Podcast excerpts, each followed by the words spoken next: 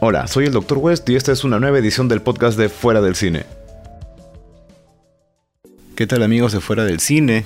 Hoy continuamos eh, nuestro viaje a través del tiempo y el espacio buscando estas películas extrañas de terror, de ciencia ficción, el cine fantástico que tanto nos gusta. Eh, esta vez vamos a comenzar hablando de una película de metraje encontrado o de found footage que curiosamente se llama también found footage 3D. Esta película es del año 2016, una producción norteamericana y eh, nos cuenta la historia de un grupo de realizadores que decide hacer su primera película de terror fan footage. estas películas de metraje encontrado, eh, que nadie sabe cómo, pero van a parar a la, a la, pantalla grande. Y bueno, ellos deciden hacerlo de una manera diferente. Para marcar la diferencia, ¿qué es lo que se les ocurre hacer? Una cámara tridimensional. Ellos quieren hacer su película fan footage completamente en 3D. Eh, se nota que esto fue hecho en el 2016 considerando que pues el 3D es eh, una tecnología que en estos momentos está bastante de baja ya en, el cine. Eh, cada vez hay menos películas que salgan orientadas al 3D, incluso en video casero, ya desde hace varios años no se fabrican televisores tridimensionales. Bueno, en casa aún tengo uno y me permite aún ver algunas películas en 3D, pero desgraciadamente es una tecnología que ya está de bajada. Pero bueno, aquí ellos quieren aprovechar esta tecnología para hacer algo diferente. Sinceramente, eh, creo que jamás salió una edición real de esta película en 3D. Eh, me da la impresión de que no la hicieron nunca de esa forma y honestamente mejor así. Eh, imagínense, ustedes saben que en estas películas de, de fan footage la cámara se mueve demasiado, ¿no? porque se utilizan muchas cámaras en mano, hay bastantes momentos en los que la gente corre o está girando de un lado para el otro. no me imagino cómo se vería eso en 3D porque debe ser súper desorientador, no debe permitir que el espectador esté tranquilo. así que de mi parte mejor que lo hayan hecho así. El, asunto es que lo que estamos viendo aquí en realidad es el proceso de filmación de una película found footage, pero una particularidad eh, a las personas que se encargaron de hacer las locaciones no se les ocurrió mejor idea que llevar a la producción a un lugar que resultaba estar maldito de verdad, dentro de la película está maldito de verdad el lugar y poco a poco empiezan a experimentar presencias paranormales dentro del metraje, eh, algunas entidades que se mueven allí cosas que empiezan a salirse inclusive de las pantallas y empiezan a atacarlos. Grave error de grabar una película de terror en un lugar maldito, ¿no? Creo que lo hemos visto pasar ya en montones de ocasiones y pues por lo visto la gente aún no aprende. El asunto es que paralelamente a esto, pues como es de esperarse, los protagonistas también tienen por ahí algunos problemas, algunos entripados, ¿no? Los que aparentemente se llevan muy bien dentro de la película que están grabando, pues fuera de ella no se pueden ni ver, cosas que pasan en una producción real. a veces los actores tienen que ser demasiado profesionales para poder sobrellevar estas situaciones. Pero aquí lo vemos ocurrir en ambos planos. Hay momentos en los que no sabemos si estamos viendo la película que están grabando o lo que, eh, la película que corresponde a lo que estamos viendo. Y el asunto es que hacia, eh, hacia el desarrollo de la película, hacia el final, eh, terminamos entendiendo algunas de las reglas que ocurren dentro del cine de fan footage. Eh, creo que en ese aspecto la película trató de ir un poquito por el lado de, Scream o de The Cabin in the Woods, ¿no? que estas películas también han tratado de proponernos una serie de reglas eh, sobre cómo debe desarrollarse una película de terror. Aquí han tratado de hacer lo mismo, pero orientado al género de fan footage. Quizás tratando de responder esa infame pregunta de que cómo es posible que un protagonista de una historia como esta, si realmente esto te pasa en la vida real, ¿por qué rábano seguirías cargando una cámara y seguirías grabando todo lo que está frente a ti? Eh, aquí como que tratan de dar una explicación a esto. Eh, hay una entidad que te exige que mantengas las cosas grabando, pero eh, medio que falla un poquito por ahí. No me pareció tan convincente por ese lado. Sin embargo, sí les diría que si no han visto una película de fan footage en buen tiempo y tienen la oportunidad de ver fan footage 3D, nombre complicado de pronunciar, eh, creo que se van a divertir. Eh, la, película no deja de ser entretenida, tiene algunas escenas bastante interesantes.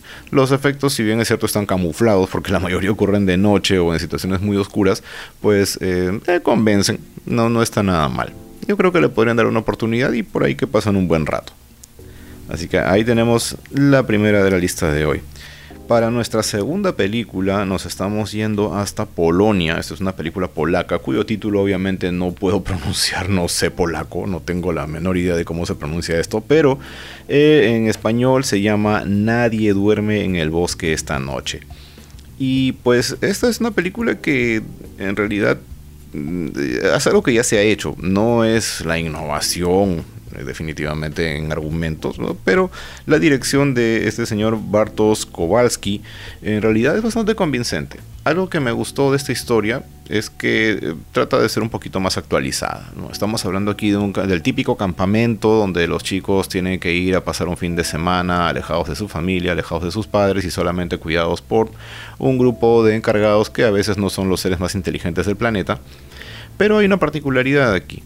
Eh, este campamento tiene por finalidad específica hacer que los chicos se alejen de la tecnología. Es decir, les van a quitar los celulares o cualquier otro dispositivo que les permita comunicarse con el exterior. Y bueno, no deja de tener un poquito de razón. La verdad es que vivimos dependiendo demasiado de la tecnología. Si no, pregúntate cómo estás escuchando este podcast.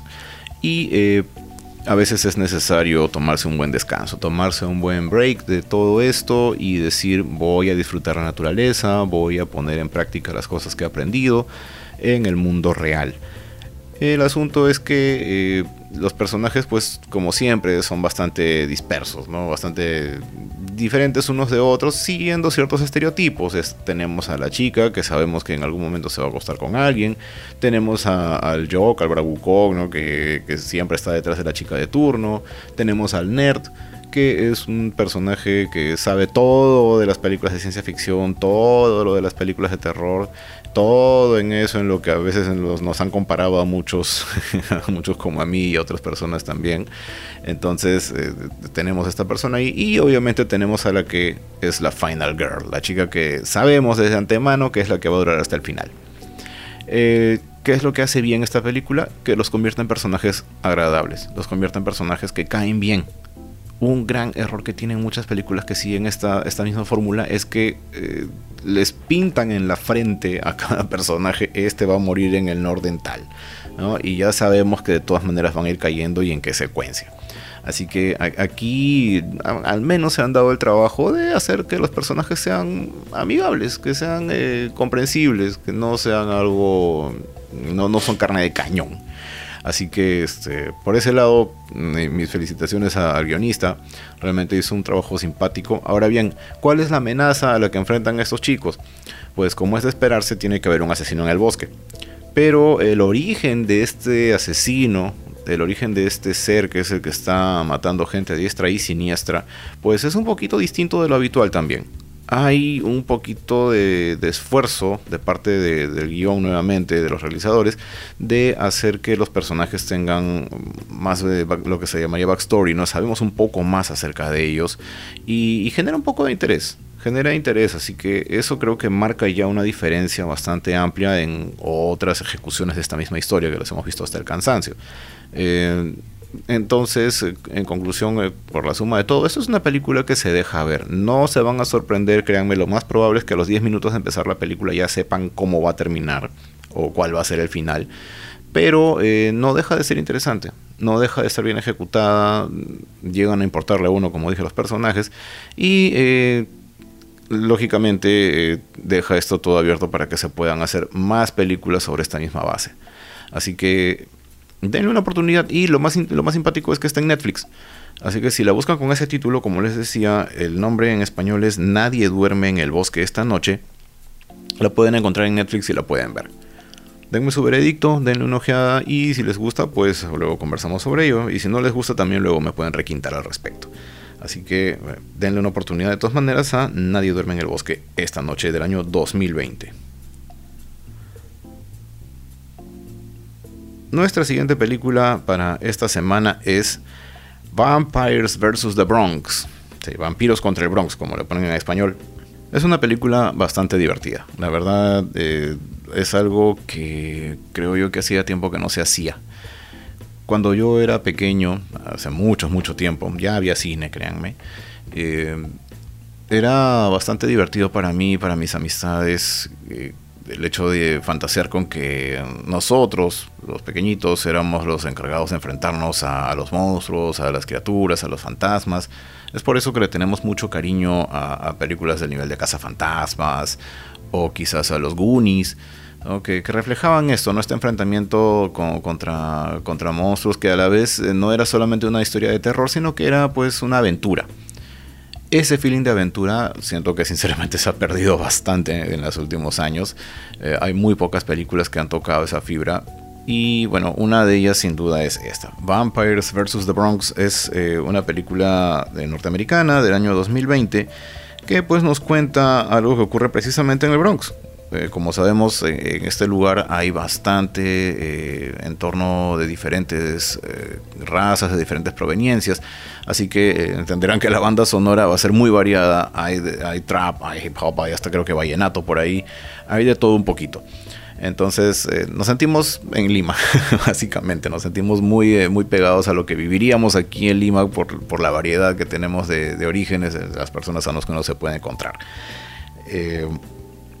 Y pues como es de esperarse, tal como dice el título, en la tranquilidad, entre comillas, de un barrio, de la nada, algunos de los chicos empiezan a darse cuenta de que eh, los banqueros que han llegado ahí, personas de movimiento económico bastante fuerte, pues terminan siendo vampiros. ¿Cuál es el eterno problema en una situación como esta? Que nadie les cree. Como siempre, a los niños, eh, cuando se trata de esta clase de cosas, los adultos no les creen. Y esto es un fenómeno que ya viene de mucho tiempo. Lo hemos visto en montones de películas en la que los más jóvenes tratan de advertirle a los adultos que hay una amenaza, que hay algo paranormal, algo fuera de lo habitual. Y los adultos por la adultez en la que viven son totalmente incapaces de procesar esto lo cual solamente hace que los niños queden más expuestos y sin nadie a quien recurrir. es, eh, es, bien raro encontrar adultos que realmente les hagan caso. Quizás el, caso más reciente que yo recuerde donde realmente los adultos empiezan a comprender estas cosas es probablemente Stranger Things y es otro de los motivos por los cuales le tengo bastante estima a la serie, donde rompen ese esquema y los adultos finalmente pueden comprender que algo malo puede estar pasando. Entonces aquí eh, los chicos se dan cuenta de que una agrupación, una entidad económica que ha llegado ahí al, barrio, pues en realidad son vampiros que están planeando instituirse dentro del barrio. Ahora bien, lo interesante aquí es que eh, recurren al conocimiento que tienen a la mano. Yo creo que cuando yo estaba chiquillo, quizás lo más eh, cercano a un manual de cómo tratar a un vampiro o algo por el estilo habría sido pues ver las películas de, Drácula. ¿no? había mucha variedad de vampiros en ese entonces, casi todo era Drácula o Blácula. Eh, y, era pues eh, lo que uno tenía para llenarse de conocimiento. Entonces, de la misma manera, aquí los chicos también recurren a películas bastante más contemporáneas al respecto del tratamiento de vampiros y eh, la película también se encarga de desarrollar sus propias reglas. Ah, hay por ahí una, figura bien interesante con el agua bendita que no solamente funciona como ya es conocido para quemar al vampiro cuando le cae encima, sino que además los chicos lo encuentran una función diferente que en cierta manera es como una suerte de detector o de brújula para ubicar vampiros, lo cual me parece bastante innovador, no lo había visto en ningún otro trabajo, cuando vean la película me dirán ustedes si lo han visto antes. Y esto creo que es un aporte, es algo nuevo, es algo distinto vivimos en una era digital y todavía estamos eh, dándole forma en muchos casos a cómo eh, algunas criaturas clásicas como los vampiros son reconocidos por los elementos eh, digitales, por celulares, por videocámaras. Entonces hay, hay diferencias ahí y aquí también poco a poco nos vamos adaptando a ver cómo responde un equipo de seguridad, por ejemplo, cuando tiene un vampiro enfrente, ¿no? ¿Qué es lo que ocurre en realidad? Así que todos esos pequeños detallitos están salpicados en la película y me parece que funcionan bastante bien. Me parece que la han hecho con bastante cariño por el cine de terror y con la intención de que quizás los más jovencitos también tengan un acceso para que empiecen a ver esta clase de películas y se, se, vacilen con la aventura y disfruten también un momento de terror, probablemente en compañía de sus padres si es que son más conscientes de lo que eran cuando yo era chico. Así que eh, véanla, también está en Netflix, le pueden dar una chequeadita, eh, se van a divertir, créanme, no es, em, digamos, eh, una película que los va a hacer saltar hasta el techo de miedo ni nada por el estilo, pero creo que les va a parecer interesante, es, bastante entretenida, funciona muy bien. Así que ahí tenemos una película más para ver en estas fechas, eh, Vampiros contra el Bronx.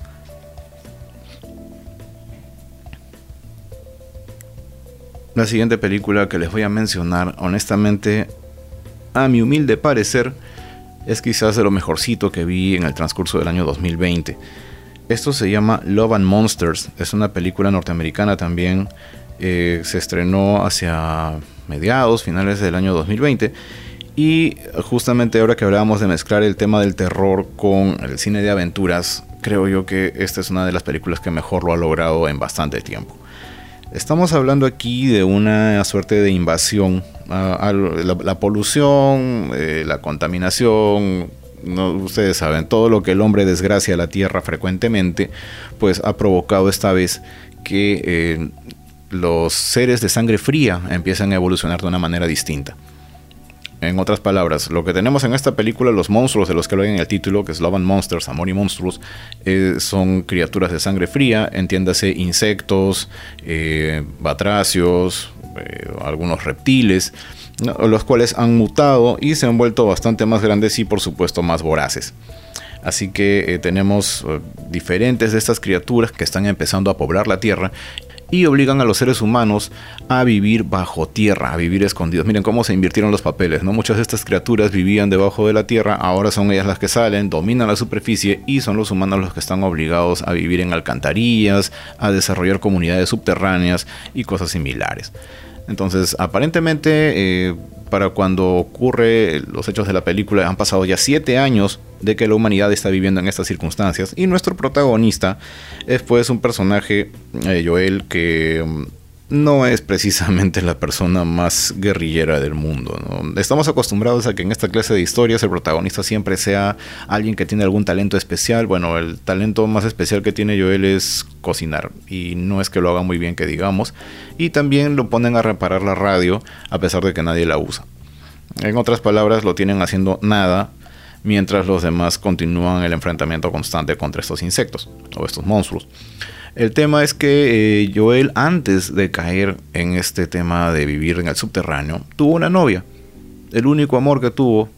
Eh, se ven distanciados, obviamente, y él llega a contactarla por radio. Entonces, durante todo este tiempo, han estado eh, comunicándose a través de una radio y pues eh, Joel de un momento a otro termina adaptándose de la vida que lleva. Él termina cansado, termina aburrido de, estar aplastado dentro de este espacio subterráneo donde no puede estar en contacto con su amor. Y él decide pues por una vez ajustarse bien el pantalón, ponerse bien de acuerdo y salir a buscarla. ¿Cuál es el detalle? La manera de buscarla es... Eh, utilizar unas coordenadas que tiene a la mano, un mapa hecho totalmente a mano también, y eh, recorrer alrededor de 90 kilómetros para poder llegar hasta ella, rodeado de monstruos y estamos hablando de alguien que no sabe cómo reaccionar. Entonces es una jornada bastante extensa para, para este personaje, donde él va a verse obligado a descubrir cuáles son sus verdaderos talentos. Eh, en el trayecto él se va a encontrar con algunos otros personajes que le van a empezar a ayudar a, digamos, a volverse autosuficiente a, completar esa, esa fuerza que él necesita para poder enfrentarse. Y algo bien simpático, uno de los personajes más importantes que tiene la película es un perrito. Y créanme, pocas veces he visto que una película le dé tanta personalidad a un perro porque en serio lo hacen trabajar muy bien, ¿no? Y esto obviamente, esto no es Lassie, esto no es este una de esas películas tipo el Baby el Porquito Valiente donde el animalito va a hablar o algo por el estilo, no, son los gestos que tiene, son las actitudes que lo hacen tener y, créanme, funciona muy bien. Uno llega a preocuparse muchísimo por este personaje, por este perrito y lo vamos a seguir en, esta aventura, en esta jornada de, descubrimiento que va a tener Joel. Así que... Eh, en serio, les recomiendo muchísimo. No sé dónde la podrán encontrar, la verdad. Yo a mí me la trajeron los dioses. Así que eh, les recomendaría muchísimo. Busquen Love and Monsters. Van a pasar un muy buen rato. Eh, no es precisamente una película de terror, aunque tiene un par de escenas que sí pueden sobresaltarlo a uno. Hay, hay sus tripas, hay, su gore por ahí. Así que no, no queda fuera de la figura esto. Pero eh, en general, la aventura la forma en la que Joel va a empezar a cambiar gracias a esta jornada, gracias a este enorme viaje, créanme que les va a encantar. Está muy bien trabajada. Eh, mis respetos para el señor director que es Michael Matthews y de verdad para todo el elenco. En, el cual, por cierto, en el elenco también se encuentra Michael Rooker, el famosísimo Yondu de Guardianes de la Galaxia. Así que ahí ya tienen una figura a la cual van a reconocer con bastante facilidad. Es, eh, es una película súper entretenida que creo que les puede gustar muchísimo. Así que denle una oportunidad, Love and Monsters.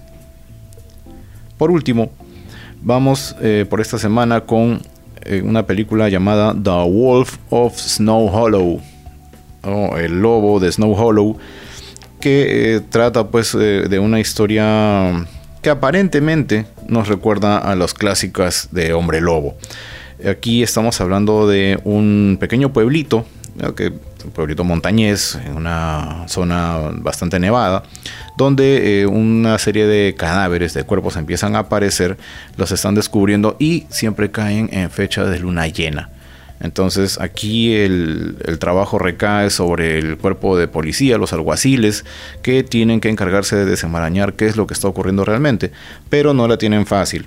Eh, el mismísimo sheriff del lugar, el encargado de todo el área policial, es una persona que tiene un montón de demonios internos, tiene un montón de problemas el hombre, ha lidiado con alcoholismo, es sobreprotector, a veces se, sale de sus cabales, es realmente una persona bien conflictiva, no es el típico héroe que uno esperaría en un caso como este, Entonces, eh, este oficial eh, trata pues... Eh, de, resolver el tema. Ahora, mientras el pueblo está convencido de que aquí el villano es un hombre lobo porque encuentran pruebas, hay huellas, hay detalles, hay, marcas de colmillos, hay muchísimas otras cosas, pues eh, a la vez el, sheriff entra en total negación, o como típico de este personaje, entra en absoluta negación de que esto no puede ser posible porque los hombres lobo no existen, así que él va a tratar de encontrar la manera de resolver esto de una manera lógica, de una forma bastante concreta, sin caer en errores ni nada por el estilo, y obviamente va fallando rotundamente porque mientras él continúa con esa, con esa terquedad de que no se trata de un hombre lobo, pues siguen apareciendo más y más cadáveres. La película, por cierto, no es precisamente una película de terror propiamente dicha porque balancea demasiado con humor negro. Hay, hay bastantes momentos en los cuales eh, la situación podría prestarse bastante para que haya un, sobresalto o algo por el estilo y, no, se termina convirtiendo en un momento cómico pero bien negro. Así que véanlo con un buen sentido del humor. Yo creo que no les va a decepcionar. Eh, sin embargo, les hago la salvedad. Tiene bastantes giros. tiene bastantes giros. He visto comentarios de personas a las que les ha dado mucha cólera ver cómo se desplegó la historia a partir de más o menos la mitad de la película. Eh, yo les hago esa salvedad para que luego no terminen renegando. Veanla con buenos ojos, tenganle bastante paciencia y yo creo que le pueden tomar bastante gusto. Personalmente me encantó, me pareció que es un buen trabajo, algo que, que sorprende dentro del género de, terror, si podemos decirlo, a pesar de que no contiene tanto como debiera, eh, pero es una bocanada de aire fresco, creo yo, para el género. Es una forma diferente de ver las cosas y, me parece que está bien. Me parece que eso es lo que nos hace falta. Estamos ya en una etapa en la que ya prácticamente se ha hecho todo. La gran mayoría de películas de terror tienen una estructura muy marcada, muy muy clara y ahora le toca a los guionistas, le toca a los directores de sorprender, ¿no? En este caso el director es Jim Cummings, quien por cierto también es el protagonista, también eh, encarna pues a John Marshall, al, alguacil del que les hablaba, así que de verdad, ¿qué tal chamba? ¿Qué tal trabajo para dirigir y actuar al mismo tiempo? No es nada sencillo. Y además, como les digo, ha hecho, ha tratado de hacer algo diferente. Ha tratado de darle un enfoque completamente distinto a la leyenda de, este, de esta criatura, ¿no? Del lobo de Snow Hollow. Así que eh, si lo pueden encontrar, denle una chance. Creo que les podría gustar. Bien, gente. Entonces, eso es todo por hoy. Quisiera saber qué otras películas me pueden recomendar. Hay llamas que tengo en cola, varias otras películas que están esperando formar parte de este programa, así que lo tenemos para las semanas siguientes. Y eh, quiero saber qué más recomendaciones. De hecho, que se me deben estar escapando un montón de películas. Cuéntenme cuál vieron, cuéntenme cuál es buena, cuéntenme cuál debo yo incluir aquí en las listas para la semana. Ok, espero sus mensajes. De mi parte, eso es todo. Nos encontramos próximamente fuera del cine.